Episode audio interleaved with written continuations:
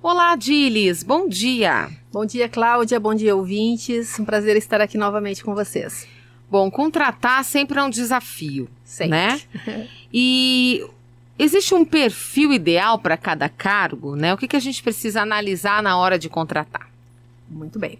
É, na realidade, Cláudia, o que, que a gente percebe? Que muitas vezes dentro da realidade da organização existem características, existem competências que são essenciais para cada um dos cargos. Uhum. Então, se a gente pensar assim, se eu estiver fazendo uma seleção para uma pessoa que vai trabalhar na recepção, é um perfil. Se eu vou é, contratar uma pessoa que vai trabalhar na área financeira, é um perfil totalmente diferente. E se eu for contratar uma pessoa para trabalhar num processo, sei lá, numa processo produtivo ou numa área comercial, também são competências muito diferentes.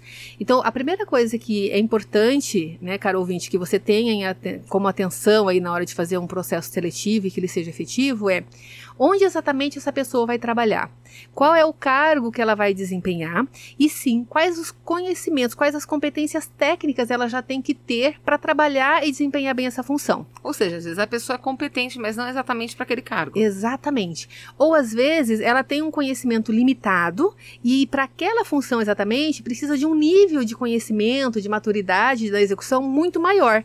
E aí contrata-se, percebe que a pessoa não tem aquele perfil, né, não tem aquele conhecimento todo e acaba desligando a pessoa. Então isso é muito importante ser checado no momento do processo seletivo. E para isso ser checado, a empresa tem que ter clareza eh, do que, que é esperado né? Então, a descrição de cargo, o que, que é esperado, qual o conhecimento, e não só o conhecimento, mas qual é o nível de conhecimento que ela tem que ter. Uhum. É, e isso mapeado para cada uma das funções que serão contratadas. E um outro ponto muito importante é também o aspecto comportamental para cada um desses cargos. Como eu falei, imagina só, Cláudia, uma pessoa que vai trabalhar no comercial, ela tem que ter todo uma- uma- um comportamento mais comunicativo, né, relacionamento com facilidade com os clientes. Uhum. É uma tratativa mais facilitada.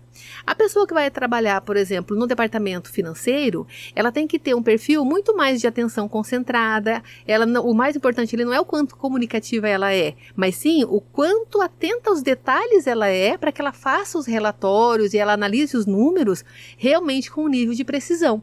Então não é só o conhecimento técnico. É verdade. É também o perfil comportamental. Uhum. E muitas vezes o que a gente percebe é que é feito o processo seletivo por uma indicação. Ah, porque o fulano é amigo de Beltrano e o fulano indicou, recomendou, é gente boa, é de confiança. Sim, perfeito. Esses são pontos muito importantes. No entanto, para que a empresa funcione sem que haja prejuízo para o negócio, é, mais do que quem indicou é que conhecimento e que competências a pessoa tem para estar ali. Uhum. Ou quanto de tempo a empresa tem disponível para treinar essa pessoa. Porque muitas vezes as empresas preferem até com certa frequência treinar o facilitador, né? Treinar o, colaborador, desculpa, naquela função. Mas é, tem tempo hábil para isso? Né? Essa pessoa vai aprender no tempo necessário. Então, sempre que possível, treinar a equipe, maravilha. Mas tem que entender que para É. treinar, às vezes a pessoa vai errar. E Sim. aí, esse errar é que muitas vezes, na teoria, é bonito, mas quando chega na prática, às vezes a pessoa não passa o período de experiência. Por quê? Porque cometeu algumas pequenas falhas, ou, ou falha- falhas mais significativas, e a empresa é, percebe que não vai dar para né, para dar suporte ou para dar esse treinamento pelo tempo que a pessoa precisa para aprender. A pessoa que se candidata a esse cargo, por exemplo, ela pode colocar e expor o jeito que ela é, até para que quem está fazendo essa seleção saiba, olha, eu sou super comunicativa, já Uhum. trabalhei como vendedora, né? Aí a pessoa já sabe que, até pelo jeito dela falar, Sim. a pessoa já percebe, né? Percebe? Por isso que é importante ter é, uma pessoa que faça as entrevistas de uma Uhum. forma bem capacitada. Porque o que, que eu já percebi com certa frequência, e é um erro muito comum, tá, Cláudia?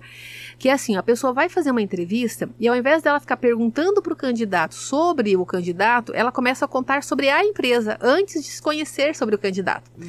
Aí quando ela vai fazer a pergunta para o candidato, o candidato já tem uma ideia do que, que ele tem que responder para atender Se ele a não gostou, necessidade ele da vaga. até dá um jeito, né? Assim, se, se expressa, né? Ou olha, não me, não me encaixo. Então, é que na realidade, dificilmente o candidato que está precisando da vaga de emprego, ele vai ter essa franqueza. É mais Hum. pouco comum. O que, que acontece é o Uhum. contrário. Por exemplo, assim, você é gestora. Daí você começa a falar: olha, eu preciso aqui na recepção uma menina comunicativa, uma pessoa que seja assim, assim, assado, que seja proativa, naná.